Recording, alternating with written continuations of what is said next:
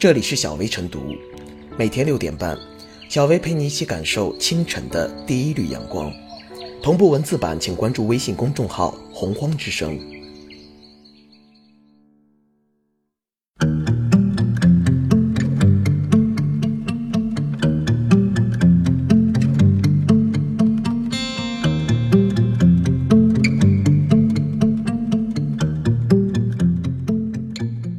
二零一八年五月，时政热点汇总：一、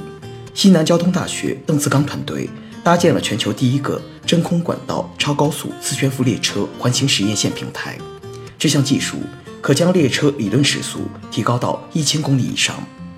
二、五月三日，中国科学院在上海发布了寒武纪 MLU 一百云端智能芯片，这也是我国首款云端人工智能芯片。三、五月四日凌晨。我国在西昌卫星发射中心用长征三号乙运载火箭，成功将亚太六 C 通讯卫星发射升空，卫星进入预定轨道。该卫星主要用于区域电视广播、通信等业务。四，在五四青年节和北京大学建校一百二十周年校庆日即将来临之际，中共中央总书记、国家主席、中央军委主席习近平来到北京大学考察。习近平强调，当代青年。是同新时代共同前进的一代，要立鸿鹄志，做奋斗者，培养奋斗精神，做到理想坚定、信念执着，不怕困难，勇于开拓，顽强拼搏，永不气馁。要求真学问，练真本领，通过学习知识，掌握事物发展规律，通晓天下道理，丰富学识，增长见识，更好为国争光，为民造福。五，共青团中央、全国青联日前决定。授予万小白等二十八名同志第二十二届中国青年五四奖章，授予北京市公安局反恐怖和特警总队蓝箭突击队等十个青年集体第二十二届中国青年五四奖章集体。同时决定，对国家载人航天工程中作出特殊贡献的陈东同志，在第二十三届冬奥会上为国家赢得荣誉的武大靖同志，授予第二十二届中国青年五四奖章。六。五月八日上午，经过一百一十分钟的转体施工，我国高海拔地区首座转体桥梁——格库铁路格东特大桥转体梁顺利合龙，标志着转体梁工程在青藏高原转体成功，为二零一八年底格库铁路青海段开通运营奠定了坚实基础。七，二零一八年中国品牌日活动十日在上海开幕，活动以首届中国自主品牌博览会。和中国品牌发展国际论坛为核心，展示中国品牌成就，汇聚各方共识，共商中国品牌建设之路。八，五月十三日，我国第二艘航母从大连造船厂码头起航，赴相关海域执行海上试验任务，主要检测验证动力系统等设备的可靠性和稳定性。九，中国科学家制备出大规模光量子计算芯片。上海交通大学金敏贤团队飞秒激光直写技术制备出节点数达四十九乘以四十九的光量子计算芯片，这是目前世界上最大规模的光量子计算芯片。十五月十六日，从中国海洋石油集团有限公司获悉，首次由我国自主集成的世界级 FPSO P 六七在青岛成功交付巴西，这是我国目前为国外交付的工程量最大、最复杂。技术要求最高的 FPSO 项目。十一，五月十六日，全球领先的精准位置服务公司千寻位置在沪正式发布天鹰计划，星地一体高精度时空服务。天鹰计划由国家北斗地基增强系统、全国一张网、星基增强系统、星地一体融合能力及千寻位置的全球战网系统构成。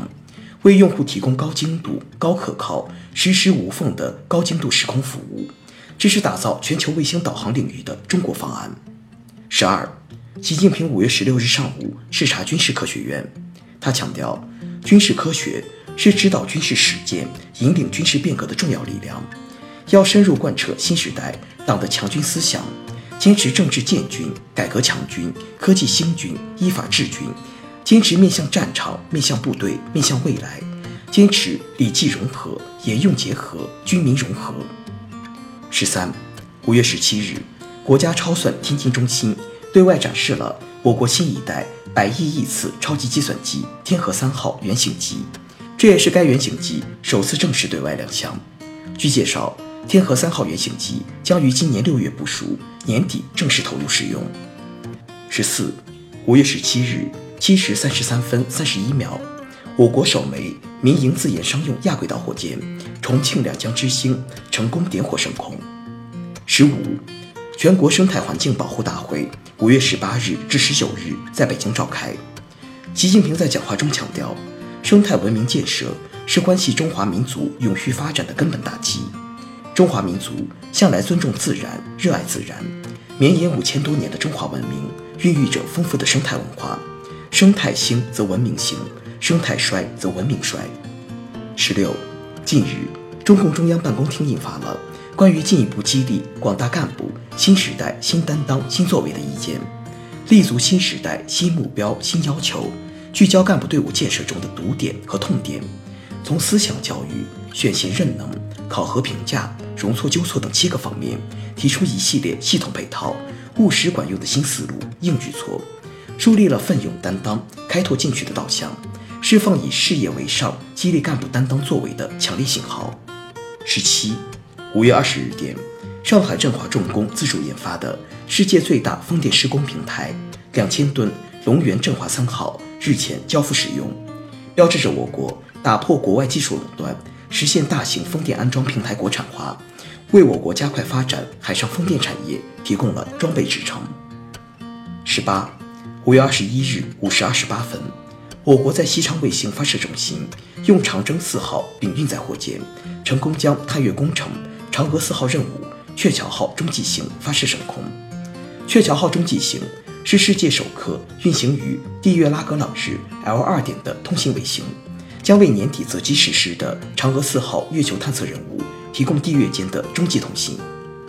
十九，今年的文化和自然遗产日定在六月九日，主题为多彩非遗美好生活。届时，全国将有包括全国非遗曲艺周、非遗公开课。非遗影像展在内的三千七百多项活动同步展开，远超去年规模。广州作为主场城市，围绕海上丝绸之路将展开多项活动。二十五月二十二日电，历经近两年时间的修建，总投资达一点二亿元的西藏非物质文化遗产博物馆日前正式竣工。这一世界海拔最高的非遗博物馆，预计在今年下半年对外开放。二十一，第九届。中国卫星导航学术年会二十三日在哈尔滨召开，年会为期三天，主题是“位置增强时代”。二十二，我国北斗卫星导航系统自二零一二年底正式提供服务以来，连续稳定运行。目前，北斗系统已进入全球组网新阶段，应用产业呈快速发展态势。今年底将建成北斗三号基本系统，为“一带一路”沿线国家提供服务。二十三。二零一八中国国际大数据产业博览会五月二十六日在贵州省贵阳市开幕。国家主席习近平向会议致贺信。习近平指出，当前以互联网、大数据、人工智能为代表的新一代信息技术日新月异，给各国经济发展、国家管理、社会治理、人民生活带来重大而深远的影响。把握好大数据发展的重要机遇。促进大数据产业健康发展，处理好数据安全、网络空间治理等方面的挑战，需要各国加强交流互鉴，深化沟通合作。二十四，第七届世界卫生大会五月二十六日在日内瓦落下帷幕。大会通过了以三个十亿健康目标为核心的未来五年战略计划，规划了新的行动方向，旨在使全球享有更好医疗保健和健康福利的人口显著增加。二十五，我国首个远海岛屿智能微电网五月二十七日在海南三沙永兴岛正式投运，不但可以实现光伏等清洁能源百分之一百利用，未来还可以灵活接入波浪能、可移动能源等多种新能源。二十六，上海合作组织成员国元首理事会第十八次会议将于六月九日至十日在山东省青岛市举行，青岛峰会。是上合组织扩员后召开的首次峰会，也是中国今年第二场重大主场外交活动。二十七，五月二十九日电，上海市探索巨灾保险首个试点工作正式启动。二十八，近日，火箭军多支新型导弹驱逐车仗剑挺进戈壁沙漠、东北密林，打响一场场导弹战。此举标志着二零一八年度天剑系列演训活动拉开序幕，是大力加强新时代练兵备战、提升火箭军战略威慑和实战能力的具体措施。二十九，五月二十九日电，日前，在青海可可西里盐湖和柴达木盆地的可鲁克湖和托素湖的湖泊，青海省水利厅、青海省水文水资源勘测局联合长江科学院。完成了我国首次对高原河湖的生态环境精确检测。三十，首台国产海上平台用二十五兆瓦双燃料燃气轮机发电机组三十日在哈尔滨完成出厂校验，这标志着我国已自主掌握此核心设备领域的关键技术。燃气轮机发电机组是海洋石油平台的动力源，因而也意味着海上油气田开发建设自此拥有中国心。三十一，三十日，从中国农业科学院哈尔滨兽医研究所了解到，由该所研制的用于预防 H 五亚型禽流感的 DNA 疫苗，经过严格的审评程序，获得国家一类新兽药证书。这是我国获得批准的首个 DNA 疫苗产品。